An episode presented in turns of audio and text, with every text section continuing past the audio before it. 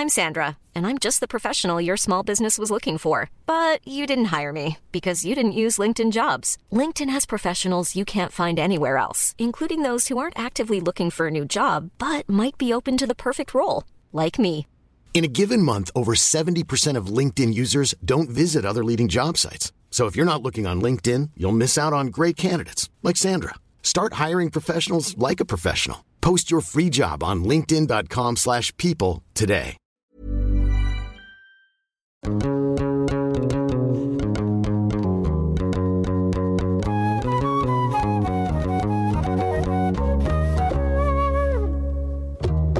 Bonjour à tous et bienvenue dans ce nouvel épisode hors série de Jeans Podcast. Mon autrice préférée, Bell Hooks, figure du black feminism aux États-Unis, a écrit un essai entier sur la question Ne suis-je pas une femme? qui est une formule reprise elle-même d'un discours de Sojourner Truth, féministe afro-américaine du 19e siècle, qui réclamait ses pleins droits auprès des femmes blanches en scandant Est-ce que les femmes noires sont des femmes? En adoptant le prisme intersectionnel, on est en droit de se demander si en fin 2023, les femmes musulmanes en France ne sont pas des femmes. Dans un climat raciste, xénophobe, islamophobe, sexiste et encore empreint d'heures peu glorieuses de l'époque coloniale française, on va aujourd'hui essayer de comprendre pourquoi les femmes musulmanes, désignées comme des ennemis de l'intérieur, se voient refuser l'accès à une citoyenneté pleine et entière, à l'espace public et à la sphère politique.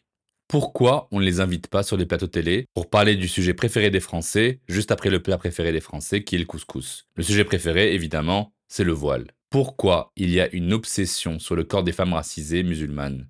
Pourquoi c'est dangereux pour la santé mentale des femmes musulmanes d'être constamment désignées comme les parasites du paysage laïque franco-français? Pourquoi elles n'ont pas le droit d'avoir la place qu'elles méritent dans ce que Éric Fassin a appelé la démocratie sexuelle? Ni à la mosquée, ni même parfois dans la communauté musulmane elle-même, lorsqu'elle cumule d'autres identités discriminées, comme la couleur de peau, l'origine ethnique, le handicap et bien sûr l'identité queer. Pourtant, tout ceci peut coexister dans la réalité comme dans la fiction. Je vous conseille d'ailleurs d'aller jeter un coup d'œil à la super série britannique We Are Lady Parts, réalisée par Nida Manzour. We are Lady Parts. A confused mix of hash anthems and sour girl power. We're sisters. Our music is about representation. It's about being heard.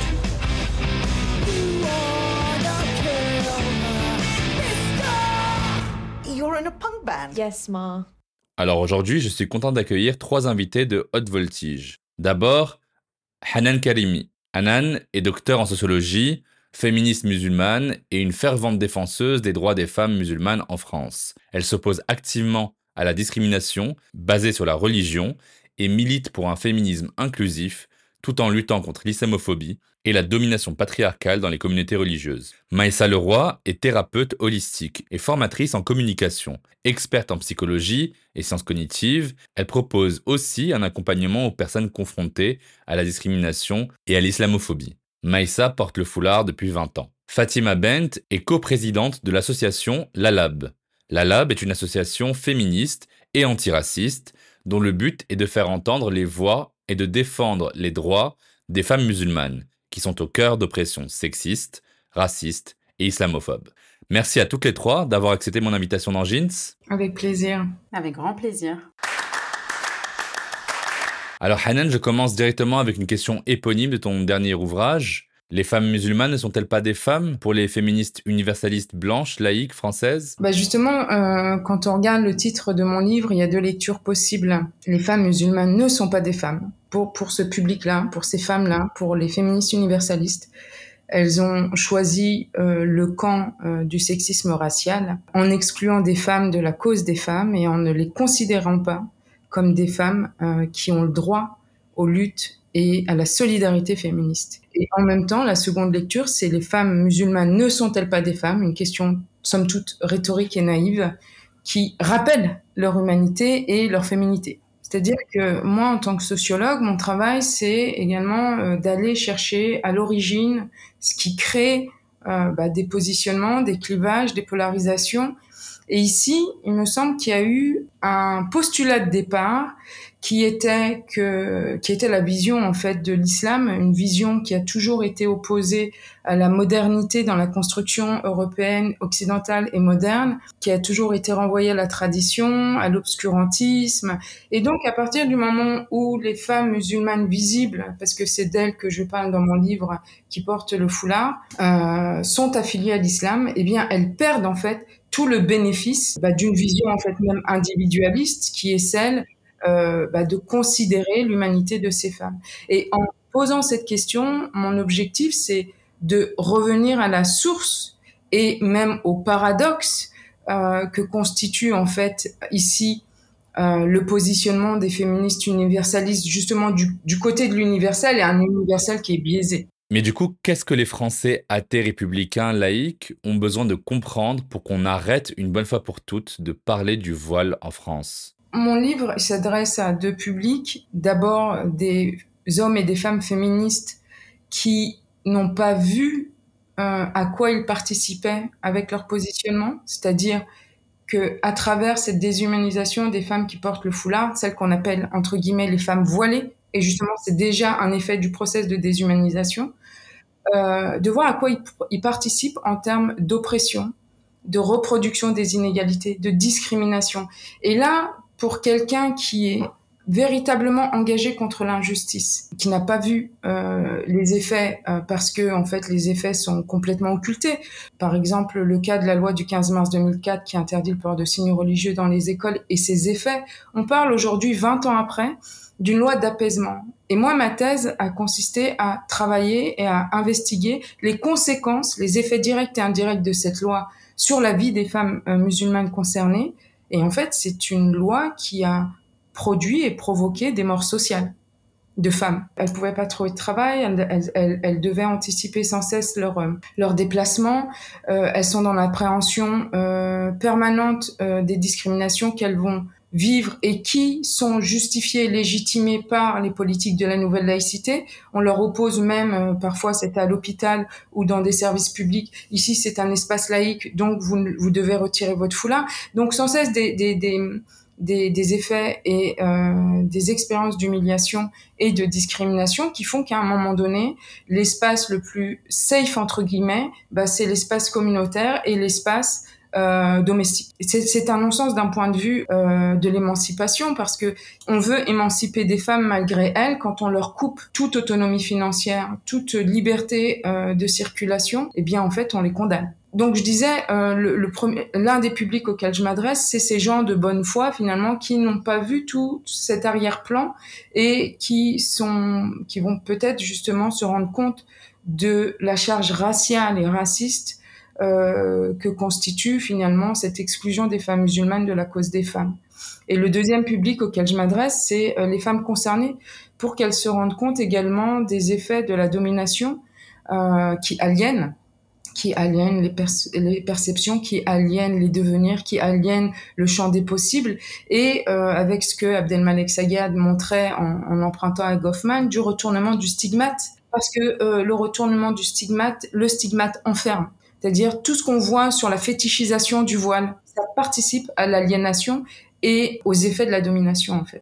Mais oui, mais si on défend l'agentivité primordiale de chaque femme en tant que féministe euh, musulmane, on devrait pouvoir être à l'aise avec le port du foulard, euh, le gilbab, le niqab de la même façon, non? Moi, j'aimais beaucoup ce que disait mon amie Christine Delphi, qui est une sociologue matérialiste et qui euh, rappelait comment ça se passait au niveau du mouvement de libération des femmes dans les années 70. Elle disait, euh, nous, quand on faisait des réunions euh, bah, de partage d'expériences, parce que le but de, de, de, la cause féministe, c'est de passer de la dimension individuelle à la dimension collective pour pouvoir conscientiser et ensuite élaborer des pratiques, des mobilisations, d'émancipation. Elle disait, nous, on ne demandait pas aux femmes euh, d'abandonner au pas de la porte les euh, stigmates, en fait, du patriarcat ou euh, de la domination. Parce que qui sommes-nous, en fait, pour être complètement libérés dans une société qui reste profondément patriarcale? Bah, De l'incorporation de ce prisme, en fait, dans nos vies. Il y a un double standard, c'est-à-dire qu'il y a des codes qui sont, qui sont des productions du patriarcat qui sont acceptés, qui sont acceptables, qui sont même parfois valorisées, euh, et ça c'est de l'aliénation. Mais par contre, quand c'est euh, un, un, un, patriarcat qui serait euh, islamique et même dans lequel les femmes euh, lutteraient contre ce patriarcat-là, il devient autre, il devient insoutenable. Et ce que disait aussi euh, Christine Delphi, et j'avais beaucoup réfléchi à cette à cette phrase qu'elle avait dite, elle, elle disait, c'est le retour du refoulé. Alors le retour du refoulé dans un sens, alors elle n'est pas psychanalyste, mais on peut le voir en fait dans la dimension où il est insoutenable de voir chez une femme comment on peut incorporer euh, des normes qui relèvent ou qui sont qui sont représentées comme patriarcales alors que nous-mêmes on le fait mais que c'est invisible. Je pense qu'il y a aussi de, de, de cette dimension-là qui est intolérable et qui explique la réaction épidermique de femmes blanches à euh, la vision des femmes musulmanes qui portent le foulard. Je nomme dans mon livre la féminité hégémonique, c'est-à-dire que la féminité hégémonique, c'est aussi une question de pouvoir, c'est aussi une question de définition, et c'est ça qui est valorisé et acceptable dans une société donnée, sauf que c'est très situé au niveau euh, racial et social, en, termes de positionnement social. C'est c'est euh, la parisienne, par exemple. De, de, de renvoyer des femmes à ce que je nomme la féminité hérétique, bah, c'est facile, mais il faut euh, dévoiler finalement euh, d'un point de vue euh, théorique et politique ce qu'il se passe pour avoir conscience de cette polarisation et de cette binarité. Mais selon toi, du coup, comment le fait de porter le voile devient un acte de résistance politique face aux injonctions paradoxales? Alors, ça peut être dans le sens du retournement du stigmate, c'est-à-dire que, tu vois, il y a Abdelmalek Sayad qui disait quand la couleur noire euh, est stigmatisée et déshumanisée, euh, les personnes de couleur noire sont déshumanisées, euh, le retournement du stigmate, c'est Black is Beautiful. Et Sayad disait déjà, et je le mobilise pas mal dans mon livre, que on pouvait s'attendre au moment où il y a une stigmatisation de l'islamité des personnes d'ascendance migratoire africaine et nord-africaine, à ce que le retournement du stigmate soit symbolique euh, symboliques et qui viennent chercher en fait euh, l'espace le plus, j'allais dire le plus clivant pour euh, s'exprimer. Sayad dit même que l'islam euh, en France est un islam dominé, un islam aliéné. Alors c'est pas agréable à entendre, c'est pas agréable à lire, mais quand on réinscrit cela dans les rapports de domination, ça toute sa cohérence toute sa pertinence. Parce qu'effectivement, un islam qui est géré, qui est euh, codifié, qui est réglementé politiquement, que ce soit en France ou ailleurs par ailleurs. Hein. Euh, quand je dis féminité hégémonique tout à l'heure, ce qu'on voit en Iran en ce moment, ce qu'on voit depuis euh, des décennies par ailleurs, c'est également euh, l'instauration et la promotion d'une féminité hégémonique islamique pour le coup. Le fait de vouloir couvrir le corps des femmes et que ce soit politiquement actif et qu'il y ait des femmes qui meurent parce que elles ou qui vont en prison parce qu'elles ne portent pas le foulard, c'est également du ressort d'un féminisme hégémonique. Et c'est pour ça que ici c'est intéressant de mettre en miroir et de mettre en parallèle ces deux visions en fait politiques de la féminité comme une ressource politique, comme une ressource politique soit du nationalisme, soit d'un nationalisme religieux ou soit d'un nationalisme laïque.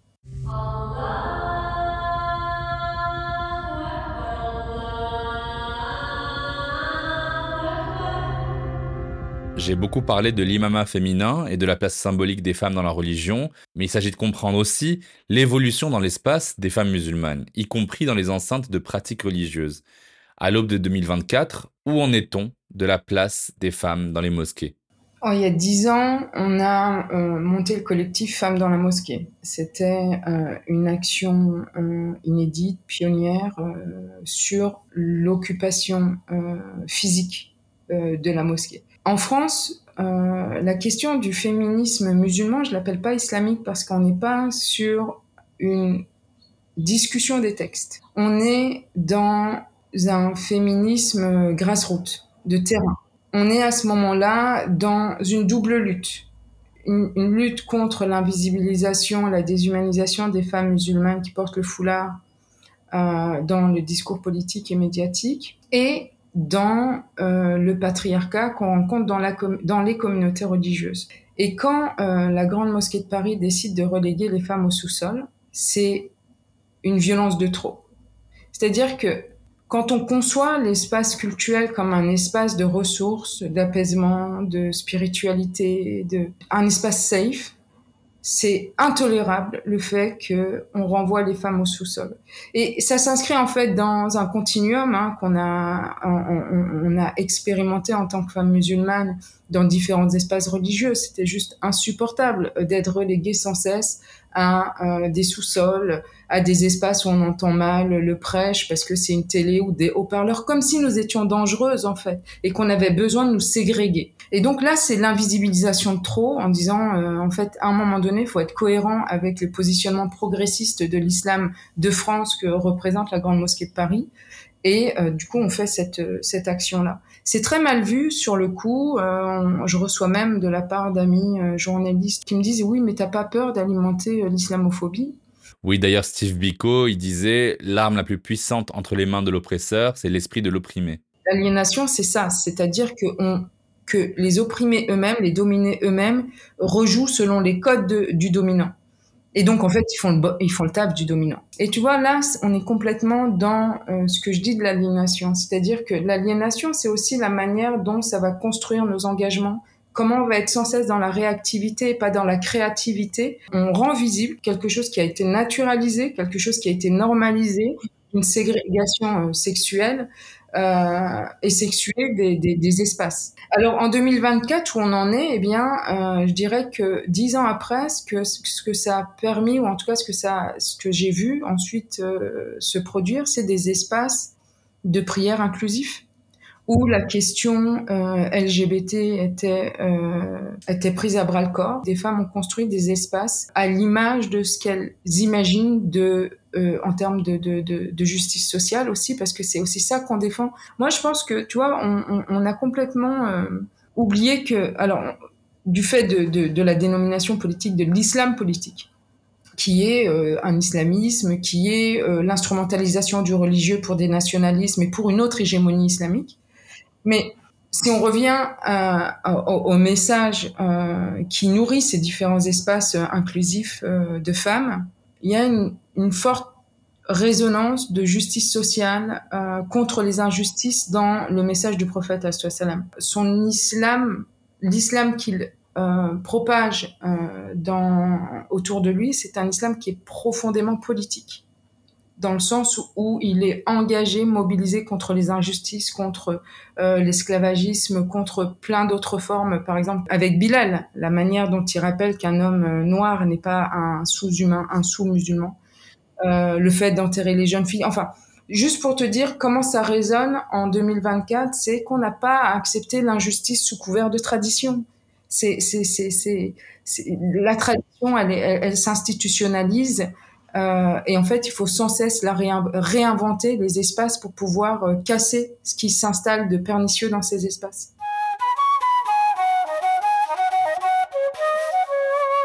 L'identité, c'est tellement profond et tellement complexe on peut être à la fois une nationalité et une sexualité. D'ailleurs, en arabe, la nationalité se dit jinsiya, qui a la même racine que jins, le sexe. Il y a donc des femmes qui disent je suis française, mais je me sens encore plus musulmane, comme si la nationalité intime était l'islam, comme si l'islamité transcendait et devenait primordiale par rapport à la nation. Ouais, ouais, ouais. Euh, ça, c'est euh, pour moi un effet également euh, de ce que Abdelmalek Sayed appelle les nationalismes chimériques. C'est-à-dire qu'à partir du moment où on refuse aux citoyens, aux individus qui sont en France, la liberté d'appartenir nationalement, même si on peut avoir une critique du nationalisme, hein, évidemment, ou de la nation, mais le fait de d'empêcher, d'interdire des gens de se reconnaître et d'être, alors de se reconnaître et de les reconnaître comme faisant partie euh, du corps social, comme faisant partie d'un nous, ils vont chercher des attaches autres. Alors encore une fois, dans, euh, dans cette dynamique, quoi de mieux que de trouver en fait une, une appartenance transcendante, euh, une appartenance qui, euh, qui échappe complètement aux frontières, et du coup on fait partie d'une nation, la Oumma. Encore une fois, le, le, le, le, moment où politiquement on essentialise euh, les communautés et les populations d'ascendance migratoire turque, non européennes, africaines et nord-africaines. Le but, c'est de simplifier, c'est de dire ils ont tous un truc en commun, alors qu'il y a plein de différences d'origine. Ils sont pauvres aussi. Ils désignent par simplification cette population comme musulmane, alors que c'est pas quelque chose qui est présent sur le terrain à ce moment-là. Je veux dire, l'islamité se vit euh, la religiosité se vit au quotidien, mais les gens ont des attaches, ont des origines concrètes, nationales. Ils sont algériens, ils sont marocains. Mais là où ça se corse, c'est au niveau de leurs descendants, qui sont nés et socialisés en France et qui sont renvoyés sans cesse à l'ailleurs. Par expérience et par facilité également, d'accepter en fait l'assignation, ce que j'appelle l'assignation à l'altérité radicale dans le titre de ma thèse. C'est de ça qu'il est question. Et donc, en fait, comme tout à l'heure, je parlais du retournement du stigmate, ici encore une fois, musulman devient une autodésignation alors qu'à la base c'était une hétérodésignation. Que la personne croit ou ne croit pas, on s'en fiche, c'est secondaire. C'est une assignation.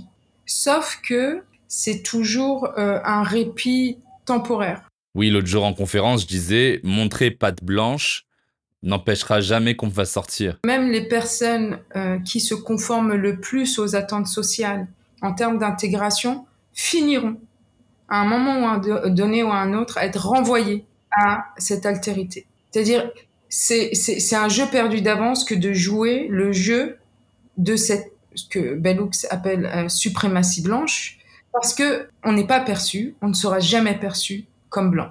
Mais du coup, moi, qu'est-ce que je peux faire? Que faire en tant qu'homme musulman allié? Et puis aussi, en tant que femme non musulmane alliée, qu'est-ce qu'on peut faire? Alors, pour les hommes, c'est très simple parce que euh, ce qui s'est passé depuis euh, la loi du 15 mars 2004 qui a mis au centre euh, la visibilité des femmes musulmanes, ça a été l'absence de solidarité des hommes musulmans, pour le coup, de, de, de leur communauté religieuse. Et même pire, j'allais dire, une instrumentalisation de l'islamophobie dont elles étaient victimes pour de les exploiter tu vois, au travail ou à la maison ou autre. Un allié homme, c'est quelqu'un qui prend au sérieux les effets psychologiques, matériels, quotidiens de l'islamophobie sur leurs sœurs, leurs alliés, leurs copines, leurs mères, etc. Qui ne vont pas en profiter pour euh, justement euh, recréer en fait de l'exploitation même euh, au quotidien, euh, parce que justement, du coup, elles sont disponibles. Ah, bah tiens, elles vont pouvoir travailler là, et puis bah, elles peuvent pas trouver de travail, donc autant euh, leur filer un tout petit salaire, euh, ça va les occuper. Ça, c'est vraiment insupportable. Pour moi, à ce moment-là, c'est aussi de, de, tu vois, le, le, la discrimination, par exemple, ou les violences qu'on peut vivre dans l'espace public quand on porte le foulard. C'est pas la charge de la victime de se défendre tout le temps, parce que la victime, elle est dans un, état de sidération. C'est aux gens qui sont autour d'elle qui constate ça, de réagir ou en tout cas de venir euh, dire quelque chose de ça. Euh, ou de, de, s'interposer, tu vois, comme tu le ferais en fait pour une femme qui est euh, victime de violences physiques dans l'espace public. Tu la laisses pas se faire tabasser dans la rue sans rien dire. Ce serait complètement inhumain en fait et euh, pour euh, les autres euh, femmes et les autres hommes qui ne sont pas musulmans et qui ne se sentent pas forcément concernés, bah, c'est en fait d'avoir conscience des biais raciaux qui sont à l'œuvre dans l'islamophobie parce que en fait ce qu'on autorise comme discrimination, comme racisme et comme inégalité faite aux femmes musulmanes, c'est des portes d'entrée qui vont se généraliser pour d'autres populations. Et les femmes en feront partie. Toutes les femmes en feront partie. Euh, moi, j'ai été sidérée de la réaction de personnes euh, très informées, très au clair sur des questions antiracistes, etc. Et qui, d'un coup, là, sur le dévoilement, étaient très mal à l'aise parce que reproduisaient justement euh, le, le, la structure de la domination où quand on porte le foulard, on est une ennemie de l'intérieur qui est stigmatisée, qui est la trahison de, de, de, de, des promesses républicaines, etc., etc. Et quand tu te dévoiles, tu bascules dans une autre figure qui est détestable également de celle qui a trahi. Mais à quel moment on accepte que les femmes fassent des choix en conformité avec leur vie, avec euh, leurs obligations, avec juste leur subjectivité? Vous refusez de vous attaquer aux vrais problèmes. Il n'y a pas de problème de voile à l'école pour les accompagnants scolaires. Il n'y a pas de problème de prosélytisme dans les piscines. comme c'est le cas à Grenoble. Il n'y a pas de problème dans les bureaux de vote. Circulez, il n'y a rien à voir, on change rien, on bouge rien et on se donne rendez-vous à la prochaine attaque terroriste. Alors Maïssa, il y a un coût de l'islamophobie et du racisme pour les femmes portant un voile qui est supérieur aux femmes musulmanes ne portant pas le voile, et encore plus par rapport aux hommes. La femme portant le foulard est incessamment policée, scrutée, questionnée dans ses choix. Il y a ce que Maboula Soumaoro, que j'ai reçu dans Jeans, appelle une charge raciale, et que dans un poste récent j'appelais une charge mentale intersectionnelle pour les femmes racisées musulmanes, en particulier quand elles portent un voile. Par quoi ça se manifeste cette charge, Maïssa? Comment En fait, c'est lancinant. Tu vois, moi, ça va faire quand même 20 euh, ans que je porte euh, le voile, le foulard, le nanan, ça change de nom et tout. Bon, peu importe, c'est j'ai fait ce choix religieux, on va dire. Pendant ces 20 ans, ça n'a pas évolué. Pourtant, à l'époque, j'étais très, très, très engagée par rapport à cette cause-là euh, directement, d'accord? Euh, et puis ensuite, je suis plus partie dans le fond du problème, à savoir euh, le développement euh, personnel et thérapeutique des femmes. On, va taper dans le dur directement. je pense que c'est beaucoup plus efficace. Mais en fait, il n'y a aucune évolution. C'est-à-dire que notre corps, notre aspect, notre, notre, notre présence, notre existence, non seulement elle dérange, mais en plus, il y a un culot, en fait, une légèreté à venir la discriminer, discriminer euh, et en étant presque applaudi dans le fait de la discriminer, sans prendre en considération le fait que ce sont avant tout des femmes euh, avec une identité, avec une, une, intelligence, euh, des émotions, une, humanité en fait. Et on vient, on les stigmatise constamment. Et ça, je l'ai vu, bah, bien sûr, dans les médias, mais, mais tout le temps en fait, c'est tout le temps là. Hein ça va être dans l'attitude, c'est la posture. Je sais pas comment t'expliquer. Il va y avoir une espèce de posture supérieure face à toi parce que toi, tu as un foulard sur la tête. Ça m'est jamais arrivé directement. Ça veut dire que je me suis jamais fait agresser ou des choses comme ça.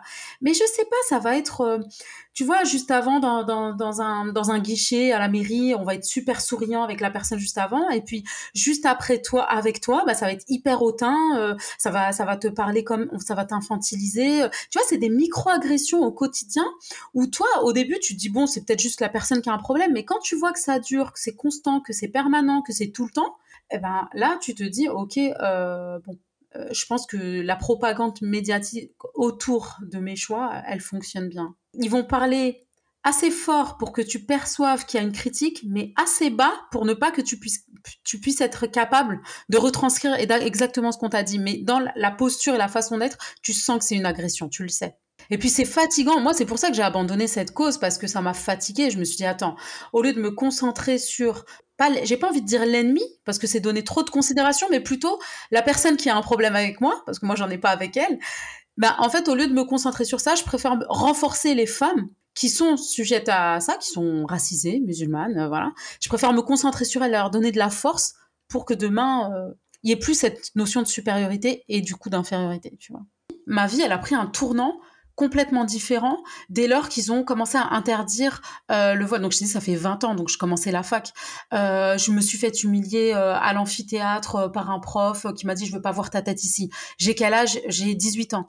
ensuite on me dit voilà non tu rentres pas comme ça, tu t'habilles pas comme ça, tu fais pas ça. Et, et moi mon rêve c'était d'être prof de fac. Et tu te rends compte que porter un foulard dans ta vie, c'est faire des choix de vie en fonction de ça. C'est pas juste un acte spirituel, c'est pas juste une démarche spirituelle. C'est en France se dire toute ma vie apprend un autre tournant. Et je prends ça en considération dans mon choix spirituel, alors que ça devrait pas, en fait. La balance, elle devrait pas. Et, du coup, euh, tu te retrouves donc à faire, bah, je me suis retrouvée, bon, tant mieux, euh, entrepreneuse et tout, voilà, thérapeute, tout ça, mais, mais en gros, c'était pas ce que j'envisageais de faire. C'est-à-dire que j'ai dû m'adapter pour moi, ce n'était pas concevable, pour moi, tu vois, d'enlever mon foulard. Et je le voyais à l'époque, euh, si je peux me permettre de te conseiller un, un, reportage que qu'ils avaient fait à l'époque, donc je t'ai dit 20 ans déjà, c'était un racisme à peine voilé, je sais pas si tu connais. Nous, on avait été à la, pro, à la projection, la première truc, rien n'a changé. Comment la discrimination et l'islamophobie affectent-elles la santé mentale des individus, leur compréhension de leur propre sexualité, et comment elles peuvent chercher de l'aide? Tu sais, comme je te disais, la, la, la, charge mentale qu'il y a autour du foulard est constamment avec des nouvelles lois tout le temps. Tu vois, la, la, rentrée de la abaya, bien évidemment, genre, euh, comme c'est. Enfin, voilà.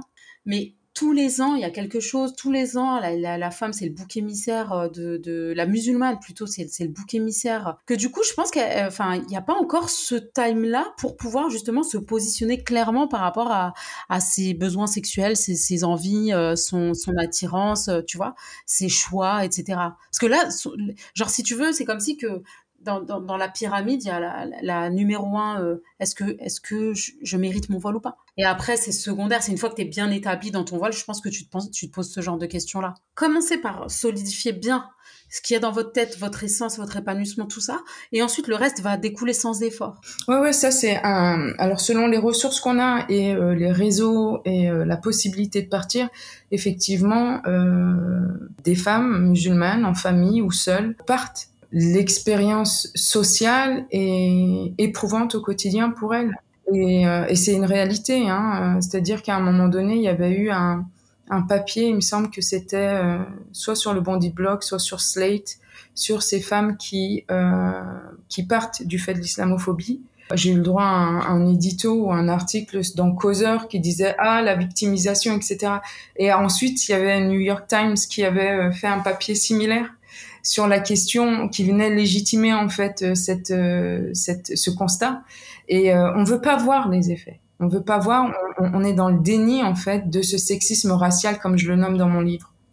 Est-ce que tu pourrais partager des exemples de la façon dont tu as aidé des individus à surmonter la discrimination et l'islamophobie? Il y a eu un truc à Sarcelles où on avait agressé une femme dans les années 2010. Et en gros, je me suis dit, c'est pas possible, je suis en France, potentiellement on peut m'agresser parce que j'ai un foulard, donc je vais commencer des sports de combat. Et, dès lors que j'ai commencé des sports de combat, en fait, ça, paraît bateau, mais je, t'assure que dans la posture que tu vas avoir, il y a un côté, j'ai des armes pour me défendre, ne me cherche pas trop en fait. Et si tu me cherches, qui s'y frotte s'y pique. Tu, tu, tu, à tes risques et périls. Et, je pense que cette posture-là, elle est hyper importante, que qu'elle soit psychologique ou physique, à adopter dans le sens où ça développe une vraie confiance en ton corps et en toi. Et du coup, forcément, bah, tu dégages quelque chose qui fait que déjà, c'est un premier pas. Ensuite, il y a l'aspect psychologique. Euh, de, ne pas regarder les infos, de pas, hum, tu vois, de pas regarder le matraquage euh, psychologique qu'il va y avoir par euh, la désinformation, et plutôt de se tourner plus vers l'humain, plutôt se concentrer sur ce qui va t'apporter quelque chose et te donner foi en l'humanité finalement, parce qu'il y a des bonnes personnes aussi, et surtout se faire thérapier. Après, tu, connais ma position par rapport à ça. On, doit tous se faire thérapier, on tous passer par là, vu notre passé transgénérationnel, que ce soit par la colonie, par l'immigration, par tous ces traumas intergénérationnel, ben, de réussir à, en fait, à se libérer de ça pour décider qui on veut être vraiment. Oui, bien sûr, l'invisibilisation, elle est dangereuse parce qu'elle efface l'identité derrière le foulard. Les femmes musulmanes qui portent le foulard font souvent le choix d'une modestie et d'une pureté spirituelle. Mais ça ne veut pas dire qu'elles deviennent des nonnes ou qu'elles sont asexuées. Les femmes portant le foulard ont aussi, si elles le veulent, une sexualité. On sait jamais où se positionner. C'est pour ça que je te dis, moi, je suis sortie de ce truc parce que ma santé mentale, elle en prenait un coup. C'est, tu sais pas, t'as envie de défendre euh, bah, ta communauté, mais ta communauté, euh, elle te défonce du matin au soir. Et de l'autre côté, euh, bah, tu te fais défoncer de, de, l'autre côté parce qu'on te considère pas avec tes idées qui sont, bah, qui sont humanistes en fait avant tout. Et, et du coup, bah, t'es constamment, en fait, on te, on te. Et parce qu'on te dit, tu n'as pas le droit de penser comme tu veux. Finalement, c'est ça le message tu n'as pas le droit de penser comme tu veux, tu n'as pas le droit d'appartenir à quiconque, euh, on, ne te, on ne veut pas de toi. Et, finalement, quand tu regardes dans les deux, euh, dans les deux camps, c'est la même chose. L'islam, c'est aussi une religion de paix et d'amour qui est embrassée par beaucoup de Françaises dites de souche, perçues comme blanches. Les femmes converties qui décident de porter le voile sont soupçonnées, en revanche, de se faire embrigader par Daesh, comme s'il était absolument impensable de vouloir être musulmane aujourd'hui par choix. Donc je me pose encore la question de cette place. Quelle est leur place à elles? Quelle place ont les femmes musulmanes qui portent un foulard, selon toi, aujourd'hui, dans la communauté musulmane? Comment expliquer leur absence des discours publics? Bah, déjà, il faut les invisibiliser parce que c'est discréditer un petit peu leur discours euh, en disant que c'est un problème euh, d'immigration, c'est qu'on ramène certaines coutumes avec nous, euh, de patriarcat culturel et pas culturel. Donc déjà le fait de voir une, blanche de souche, enfin française de, de souche, avoir une spiritualité, déjà c'est quasiment antinomique en France Ça veut dire que voilà, c'est la traître entre guillemets. Ensuite, euh, si, euh, par rapport à la, à la communauté musulmane, enfin, en fait, si tu veux, il y a de toute façon dans la communauté, il y a ce problème aussi. C'est-à-dire qu'il faut aussi souligner le problème de tous les côtés. C'est qu'il y a un problème de, division. il y a, il y, a, un problème au niveau du respect et de la bienveillance et surtout de la solidarité juste par rapport au fait qu'on est des humains et on est musulmans et de ce fait normalement on est une communauté. Sauf que il va y avoir un discours qui bah, euh, est complètement issu bah, des colonies, etc., hein, divisé pour mieux, mieux régner, qui, euh, cette espèce de mécanisme où on va diviser, où, vont être divisés, donc toi tu suis tel courant, toi tu mets ton voile de telle manière, toi tu es ci, toi tu es ça, donc je te rejette. Et c'est pareil aussi bah, pour une Française convertie qui va par exemple venir avoir euh, sa manière de fonctionner avec sa spiritualité, elle peut être rejetée si elle ne va pas suivre les choses de telle et telle manière. Mais, mais ça c'est parce qu'on est des femmes. Tout simplement, et que tu portes un voile, donc ils, ont, ils décident de, faire de toi l'étendard de leur religion. Tu es tellement visible, donc tu es obligé de porter la religion, mais selon la façon dont nous on pense. Donc tu es encore notre marionnette, tu peux pas penser par toi-même. Et ça c'est pareil que ça soit blanche, pas blanche, euh, tu vois, dès lors que tu es une femme dans la communauté, ça marche comme ça. Mais alors toi, Maïssa, qu'est-ce que tu as envie de dire à toutes les jeunes femmes qui ont envie de porter un foulard, mais qui ne le font pas par peur de se faire rejeter? Enfin, ça va être peut-être mal interpréter ce que je vais dire, mais mieux vaut essayer, mettre et, et, en fait être habité par ça et quitte à le retirer le jour où bah ça y est ça te convient plus c'est plus dans ton c'est plus dans ton mindset en fait c'est plus dans ton dans ton aspiration. Mais mieux vaut le faire en fait pour soi et aller au bout de son idée en fait, que de, se faire influencer euh, par toute la pression extérieure, parce que de toute façon, cette idée-là, elle va rester à l'intérieur. Tu vois, elle va rester, elle va gangréner à l'intérieur. Et il y aura toujours ce regret de se dire, euh, est-ce que je le, je l'ai finalement, est-ce que je le fais pour moi ou est-ce que je le fais, je ne le fais pas pour les autres? Et en fait, dans la balance, faire les choses pour soi, c'est la base pour se sentir bien avec soi-même et être aligné. Et ne pas faire pour les autres ou faire pour les autres, c'est la base du désaxage en fait, si tu veux, et de, du manque d'épanouissement parce que finalement, tu ne satisferas jamais personne. Foncez si vous avez envie. Il n'y a pas besoin de, tourner autour du pot. Si vous en ressentez le besoin, faut y aller. Si vous ressentez pas le besoin, ok. Allah, Ar-Rahman. القدوس السلام المؤمن المهيمن العزيز الجبار المتكبر الخالق البارئ المصور الغفار القهار الوهاب الرزاق الفتاح العليم القابض الباسط الخافض الرافع المعز المذل السميع البصير الحكم العدل اللطيف الخبير Alors Fatima, je sais que chez la Lab, vous faites beaucoup d'ateliers d'éducation, notamment autour de la sexualité. Alors en tant que créateur d'un podcast sur les sexualités en islam, je ne peux qu'applaudir. Mais comment c'est reçu ça? Qu'est-ce qu'on y découvre qui peut potentiellement changer le cours d'une vie? Déjà, pour recontextualiser en effet le point de départ de ce sujet-là sur euh, la question des sexualités chez la Lab et en tant que femme musulmane, en tant que femme racisée. Déjà, on est une association féministe antiraciste qui défend les droits et qui fait entendre les voix des femmes musulmanes. On est une communauté de solidarité, donc on est déjà des femmes musulmanes qui nous retrouvons pour parler de nos réalités, de nos vécus. Donc ça passe par des la LabD, c'est les week-ends d'intégration des nouvelles bénévoles qui, qui a lieu une fois par an. Euh, et pendant ces week-ends-là d'intégration, ce qu'on a remarqué, même pendant les groupes de parole, c'est que souvent sur la question euh, des réalités que vivent les femmes musulmanes, il y a toute la question de la sexualité qui est très très large. C'est pour ça qu'on dit les sexualités parce que il y a mille et une façons d'approcher ce sujet-là qui est immense. Euh, il y a la question de nous, notre sexualité. Euh, il y a la question des sexualités sur le corps sur les, questions notamment euh, même euh, queer aussi, sur les réalités d'être une personne euh, avec nos corps et, qu'est-ce que ça veut dire et qu'est-ce qu'on traverse aussi sur les violences gynécologiques, sur les violences obstétricales, sur le racisme. sur nos corps et puis à la, toute la conception, l'orientalisme et toutes les conceptions coloniales en fait qui ont été faites sur les corps des personnes racisées, comme si en fait on n'était pas des êtres humains, comme si on pouvait pas aussi nous-mêmes être touchés dans notre chair, dans notre dignité. Quand on voit ces images-là, en plus là avec le ce qui se passe en Palestine, à Gaza, ça réactive des traumas transgénérationnels avec toute la notion d'être des, descendants euh, de mépriser, de coloniser, de tout ce que ça évoque pour les. Alors moi je suis pas algérienne, mais j'en parlais avec des amis, même chez la Lab, des personnes qui sont de descendance algérienne tout ce que ça réactive en fait comme processus. Donc on n'a même pas le temps de digérer soi-même et de pouvoir se comprendre ce qui se passe qu'on nous demande en fait de nous de nous aligner. Toni Morrison qui est une dramaturge, essayiste, écrivaine euh, noire américaine qui disait que le, but du racisme c'est aussi de nous épuiser notre euh, énergie pour justement répondre à l'agenda euh, raciste. Et c'est là que là, on se rend compte qu'en fait, c'est fait exprès. C'est aussi des dynamiques qui visent à nous ralentir dans notre propre projet, dans notre propre construction de notre propre agenda féministe antiraciste décolonial. Et c'est là qu'on s'est dit, non, non, non, en fait, là, on en rentre dans un, on suit leur agenda, on construit pas le nôtre. Qu'est-ce qu'on a envie de dire? Qu'est-ce qu'on veut prendre en, mettre en avant? Et c'est là qu'on a pris le temps, qu'on a commencé à moins s'exprimer. Là, tu vois, le, le communiqué qu'on a fait il y a un mois sur les rabayas. Mais je veux dire, on a pris le temps de se dire, OK, maintenant, il n'y a plus de réponse parce que c'est toujours la même chose qu'on dit.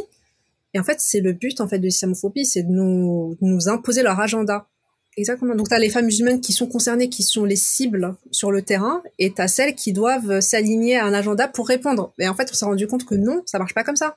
Et c'est ça qu'on, c'est pour ça que eux, après, ils se délectent lorsque on est invité sur des plateaux télé et que euh, ils sont à cinq islamophobes sur une personne euh, qui porte un discours profondément euh, antiraciste et, et féministe et qui va être euh, lynché, euh, qui va subir du cyberharcèlement. Et, et c'est très grave et c'est épuisant. Et c'est là qu'on se rend compte que, ok, ça rajoute une couche en fait de violence, le cyberharcèlement, ça rajoute une couche de violence. Et c'est là qu'on s'est dit, maintenant on est sur le temps long, on est sur la construction, on est sur l'organisation collective. Qu'est-ce qu'on a envie de mettre en avant? C'est quoi nos campagnes phares? C'est quoi nos, nos projets sur lesquels on va aller publiquement s'organiser nous-mêmes déjà en interne pour essayer créer euh, du pouvoir, par exemple l'hypersexualisation des femmes maghrébines. Je parle aussi de tout ce qui est euh, de la figure euh, euh, voilà de, de la peurette. Sans parler du tabou, notamment sur dans les familles musulmanes et dans nos cultures, dans nos communautés, euh, la notion de l'archouma, moi par exemple à titre personnel, c'est quelque chose que j'ai beaucoup entendu dans ma famille et dans ma vie, qui crée du coup un total euh, tabou sur ces questions de la sexualité, et puis même de vaginisme par exemple. Euh, toute la question de, de, notre sexualité encore une fois.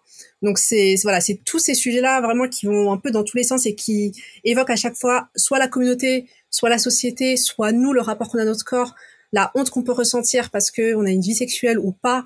Et par le magazine, euh, par ces programmes d'éducation populaire qu'on a lancés a trois ans, on a voulu raconter et mettre en valeur euh, ces questions de la sexualité et d'en discuter euh, plus largement, et notamment d'outiller les femmes musulmanes, de nous outiller euh, pour que chacune puisse reprendre le pouvoir sur son corps, de nous accepter comme on veut. Donc quand je parle de corps, je parle aussi des corps queer, je parle aussi des corps en situation de handicap, je parle aussi du validisme. Et chez la Lab, c'est vraiment des sujets qui sont abordés. Donc les sexualités, en fait, elles sont très larges parce qu'elles ramènent toujours au corps. Et le corps, en fait, c'est les corps. C'est vraiment comment chaque personne, chaque femme musulmane chez s'approprie son corps en décolonisant sa pensée, en se réappropriant son pouvoir, en l'outillant de la manière la plus pertinente qui soit pour qu'elle puisse justement comprendre, faire des choix euh, médico-gynécologiques, euh, familiaux, personnels euh, qui la concernent et euh, en étant complètement consciente de ce qu'elle fait. Très souvent chez la Lab, il y a aussi cette reconnexion à nos, aux femmes de nos familles, comprendre qu'en fait il y a plein d'éléments et plein de, de, de savoirs qui existent aussi dans nos communautés et qui sont pas valorisés. Donc c'est comment en fait nous-mêmes on se valorise par nos savoirs qu'on a dans nos communautés religieuses, dans nos communautés familiales, pour justement les ramener et en faire des, des vraiment des, des, savoirs multiples pour que chacune puisse avoir sa boîte à outils entre guillemets dans laquelle elle pioche et se rapproprier son corps et sa sexualité comme elle l'entend. Oui, d'ailleurs, tu l'as dit, la lab est inclusif puisque ça accueille aussi des femmes LBTQIA+. En quoi c'est important de pouvoir accueillir toutes les femmes, peu importe leur identité de genre ou leur orientation affective? Le projet de la Lab, c'est un projet qui est antiraciste féministe. Le féminisme n'a pas toujours été inclusif, l'antiracisme non plus.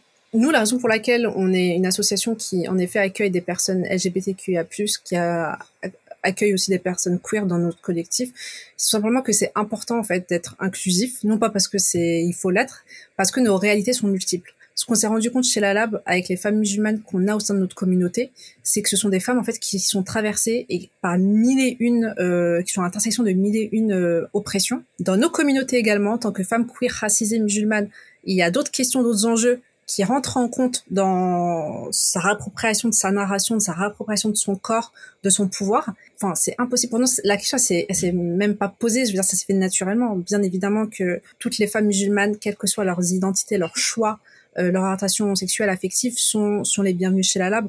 Il y a plusieurs choses. Euh, nous, chez la Lab, on ne définit pas euh, ce que c'est qu'être une femme musulmane.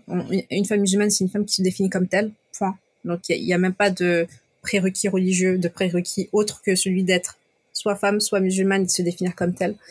Et ensuite, nous, chez la bon, on est un laboratoire d'idées. Donc, en fait, nous, notre, euh, nos, récits, notre pouvoir, notre solidarité, on l'a créé, nos expressions, on les crée grâce à tous les vécus, toutes les réalités des femmes musulmanes. Bien sûr qu'il y a des groupes de parole ou dans lesquels, en fait, on déconstruit tous ces schémas-là, et c'est pour ça que je parle beaucoup de la décolonisation de la pensée et de la décolonisation du féminisme et de l'antiracisme, parce qu'il y a aussi cette question de se réapproprier nos savoirs et se rapprocher de savoir, ça veut aussi dire questionner. On se dit en fait comment créer un environnement le plus inclusif possible, tout en questionnant ces savoirs-là. Est-ce que nous, en tant que femmes musulmanes et femmes, pour celles qui sont concernées, queer, racisées, euh, comment elles peuvent se réapproprier leur euh, leur savoir et, les ateliers de la Labagora dont je parlais qui sont des ateliers mensuels où on se réapproprie nos savoirs religieux nos savoirs euh, féministes antiracistes et, et des savoirs académiques c'est exactement dans ces moments là et dans ces espaces là qu'on discute de ça et qu'on se parle du, lien entre religion, entre identité, entre queerness, entre et tout ça. Et, et j'ai envie de dire qu'il y a aussi des personnes formidables comme toi avec ton podcast Jeans qui œuvraient aussi à vraiment porter une parole euh, puissante, profondément émancipatrice et qui est nécessaire dans le dans le paradigme euh, audiovisuel, podcast euh, aujourd'hui en France. Donc, euh, on n'est pas toute seule. Je veux dire, je, enfin, il y a aussi une Tarajel qui a aussi fait un guide, il me semble, là-dessus. C'est important aussi de montrer qu'il y a une pluralité de voix on est une association qui est ouverte à toutes les personnes qui se reconnaissent dans notre combat et dans nos valeurs et qui s'inscrivent dans cette démarche-là de vouloir euh, changer, euh, de, de, participer en fait à ce combat féministe antiraciste qui défend les droits des femmes musulmanes. Chez la Lab, il y a une question en effet de à ce niveau-là, tout le monde est bienvenu, même nos événements sont ouverts à tout le monde. Maintenant, après, c'est vrai que la centralité, enfin le, le, le cœur euh, nous, ce qu'on souhaite mettre, notre mission chez Lab, c'est vraiment de, de mettre les femmes musulmanes au cœur des processus français européen de lutte contre les discriminations, notamment sexistes, racistes et islamophobes. Et du coup, c'est important de centrer les voix des femmes musulmanes. Donc, bien sûr que ce sont les personnes qui se définissent comme femmes et comme musulmanes qui sont au cœur des décisions, qui sont au cœur des responsabilités, qui sont au cœur de la construction de pouvoir et de la construction de narration, des témoignages. Notre solidarité, c'est vraiment les femmes musulmanes qui sont au cœur. Donc, les hommes sont les bienvenus mais à leur place, euh, c'est-à-dire dans une posture d'allié, même si sur la question musulmane, on, on, a une identité commune, et même sur d'autres identités euh, euh, arabes, maghrébines, asiatiques, euh, euh, blanches, il y a des similitudes, ça reste tout de même très centré autour des réalités des femmes musulmanes. Merci beaucoup d'avoir mentionné Jeans comme étant une ressource importante. Alors, cela dit, il me sera toujours cher de visibiliser la question des femmes en particulier. On sait que trois quarts des actes islamophobes touchent les femmes musulmanes. La laïcité est souvent brandie pour protéger ces petits corps frêles, innocents, abrutis, infantiles, étrangers, comme si c'était des corps à, à bâillonner. Euh, c'est ce qu'on a vécu aussi à la rentrée des classes en septembre 2023, avec l'interdiction des abayas dans les écoles par Gabriel Attal. Quand on est une femme musulmane, en fait, le corps devient un bien public qu'il faut déshabiller, comme s'il fallait protéger les autres citoyens des bombes qui peuvent s'y cacher, ou de l'islamisme grand remplacenniste, ou simplement de les déshabiller pour le plaisir du regard masculin, souvent blanc toutes les façons, c'est le même sujet qui revient avec les crop tops en mai-juin de chaque année. Pourquoi on ne laisse pas les femmes musulmanes s'habiller comme elles le veulent? Le corps des femmes a toujours été euh, la cible des suprémacistes. Et je dis le mot suprémaciste parce que c'est vraiment une histoire aussi coloniale, euh, d'où ça vient de là, de l'orientalisme. Euh, à titre personnel, et je parle de moi, j'ai découvert Édouard Saïd quand j'étais à la fac. J'ai compris comment l'Orient est construit, enfin comment le corps des personnes racisées plus précisément est construit par l'Occident. Parce qu'en vrai, nos corps ont toujours été en effet, comme tu dis, baïonnés, euh, ciblés, jugés. Euh, on, mesure la taille des robes, on mesure la taille des jupes, on mesure la taille euh, du voile. Et lorsqu'en fait on ne tire pas à bout portant sur euh, le corps d'un homme racisé, on va aller euh, exclure celui de d'une femme musulmane qui porte le foulard de l'espace public. Donc à chaque fois, il y a une neutralisation des corps non blancs dans l'espace, dans la rue, dans l'école, dans les espaces de loisirs. Euh, dans les piscines, dans les dans les entreprises, il y a une exclusion totale en fait des corps non blancs et notamment de ceux qui portent les stigmates euh, de l'identité euh, euh, musulmane et, et, notamment celles qui portent le foulard. Donc oui, en fait, tout ce narratif-là et toute cette pensée-là sur le corps des femmes musulmanes, il, est, il vient de toute cette pensée-là sur les corps qu'il faut maîtriser, qu'il faut dompter, qu'il faut libérer. Les femmes musulmanes dans l'imaginaire collectif, c'est des femmes opprimées, c'est des femmes qu'il faut libérer du joug patriarcal islamiste. Donc il y a toute une notion de libre arbitre et de d'émancipation qui leur est niée. C'est complètement infantilisant, c'est complètement colonial, c'est antiféministe, c'est sexiste. On l'a vu récemment sur les certificats de virginité. Marianne Schiappa, il y a quelques années, qui l'a reposé sur la table. Le corps des femmes, la sexualité des femmes musulmanes est, un, est une passion chez les suprémacistes et chez les colons. Et euh, les abayas font partie de ce processus-là de déshumanisation des femmes musulmanes. Et je vais même aller plus loin, d'infantilisation.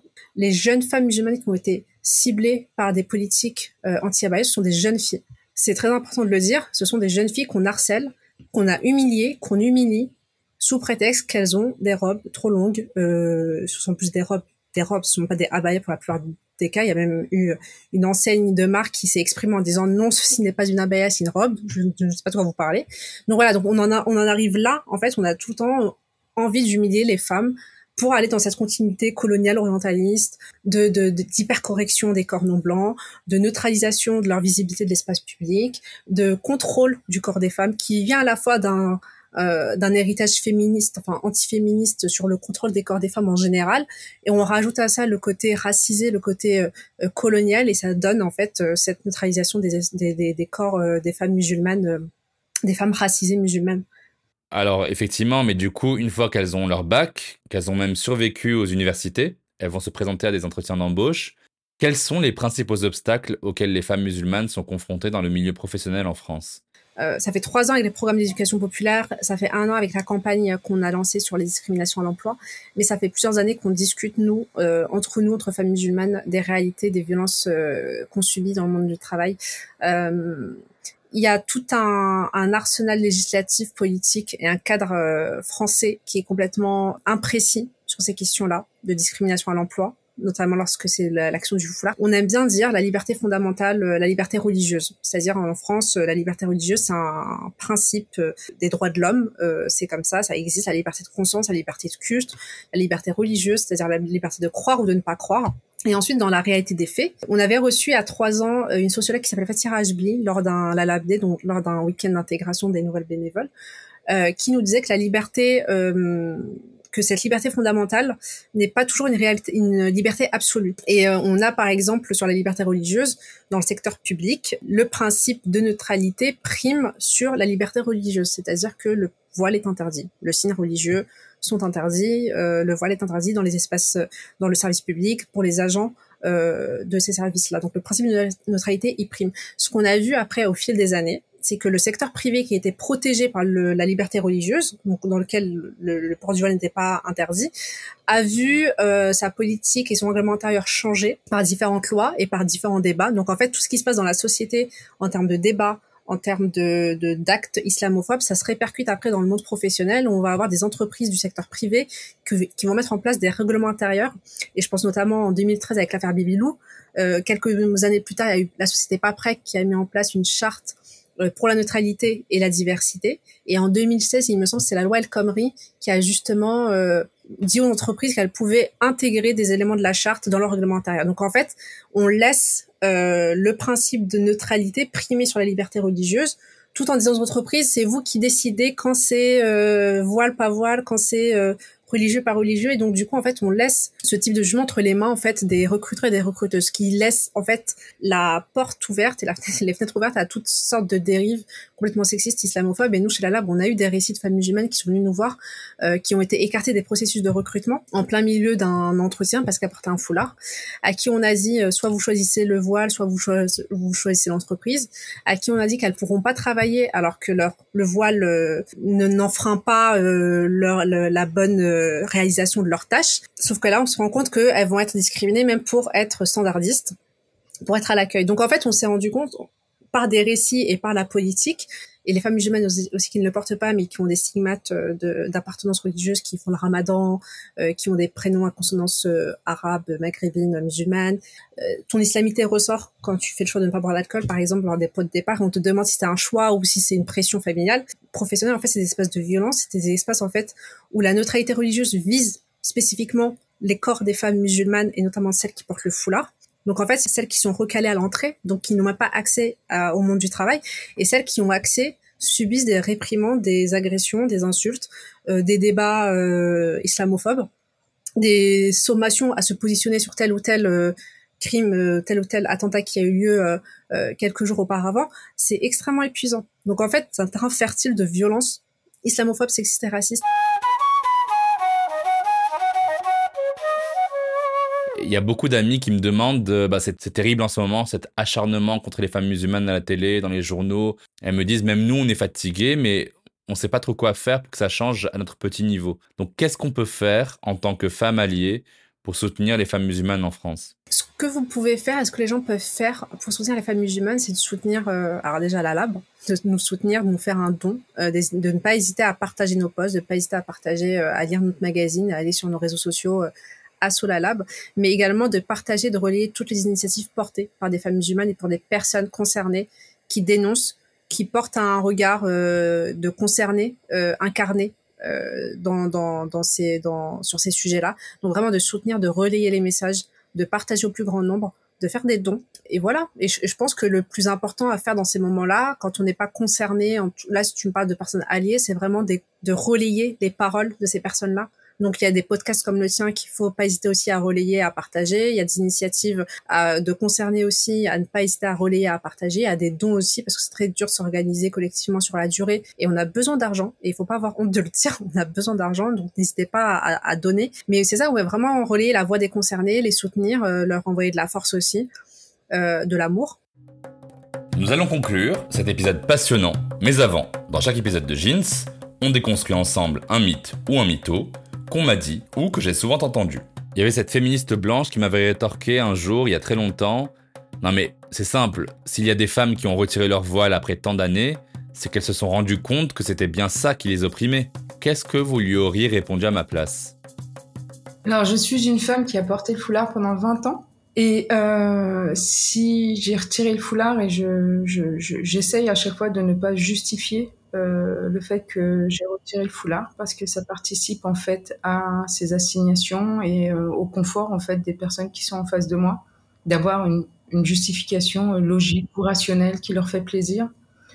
Eh bien, les violences que j'ai vécues euh, du fait de l'islamophobie ont été bien plus violentes et meurtrières d'un point de vue psychologique et biographique que, euh, que le simple fait de revêtir un foulard sur ma tête à ce moment-là, parce que je lui donnais le sens que je voulais. Et c'est le regard de l'autre et l'action de l'autre par rapport à ce que à mon apparaître qui était bien plus violente que ce que je portais sur ma tête.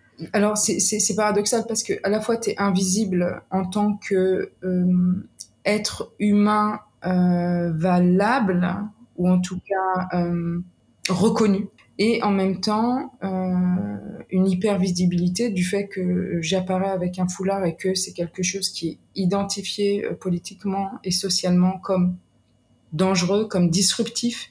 Et, euh, et ce paradoxe-là fait qu'on se retrouve dans des situations où on est complètement réduite au quotidien, où on nous renvoie sans cesse à notre euh, analphabétisme, par exemple. On m'a déjà demandé si je parlais français.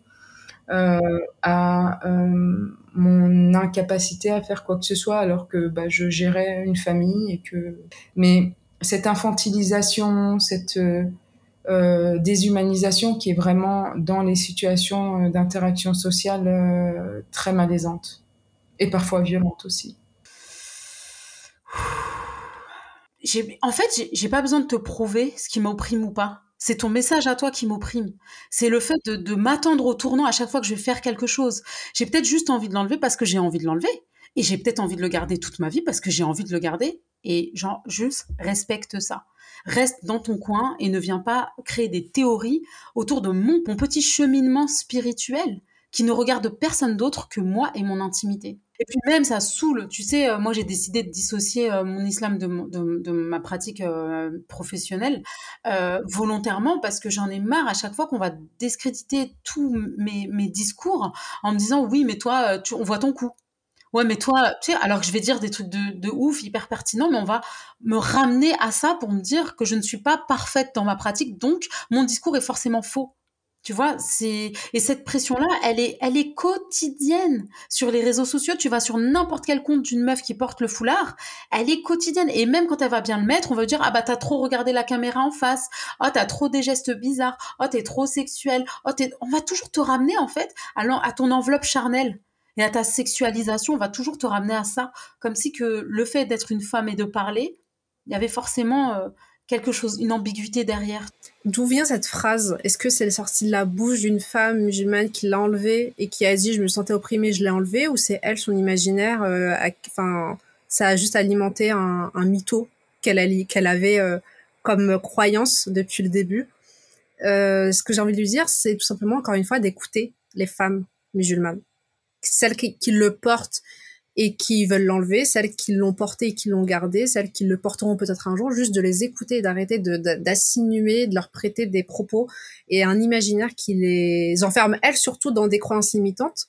Si elle en connaît une qui lui a dit ça, eh ben c'est son vécu à elle, mais il n'est pas à calquer sur toutes les autres femmes musulmanes. Nos réalités sont multiples, nos croyances sont multiples, nos non-croyances sont multiples, donc juste de respecter aussi notre individualité et nos singularités et pas nous enfermer dans un bloc homogène. Et le féminisme blanc, euh, le féminisme mainstream, a été producteur de ces, de ces violences-là. Donc, il faut aussi questionner ce féminisme-là et savoir quelles sont ses racines et quelles sont ses valeurs. Parce que, voilà, dire à une femme euh, ce genre de phrase, c'est tout sauf féministe et c'est profondément raciste même. Donc, un féminisme sans antiracisme, euh, c'est pas du féminisme. Merci mille fois à toutes les trois d'avoir pris le temps de répondre à mes questions. Merci à toi. Merci à toi, Jamal. Merci d'avoir écouté cet épisode inédit et hors série de Jeans Podcast. Que vous soyez sur Spotify, Apple Podcast, Google Podcast, Deezer ou autre, n'oubliez pas de vous abonner au podcast Jeans et de laisser vos questions, vos commentaires. Mettez 5 étoiles sur toutes les plateformes. Abonnez-vous au compte at jeans-du-bas podcast sur Instagram. Poursuivez votre écoute de Jeans avec tous les épisodes disponibles. Partagez autour de vous, car il y a sûrement quelqu'un quelque part qui a besoin de ce message d'amour et de paix. À bientôt dans Jeans Podcast.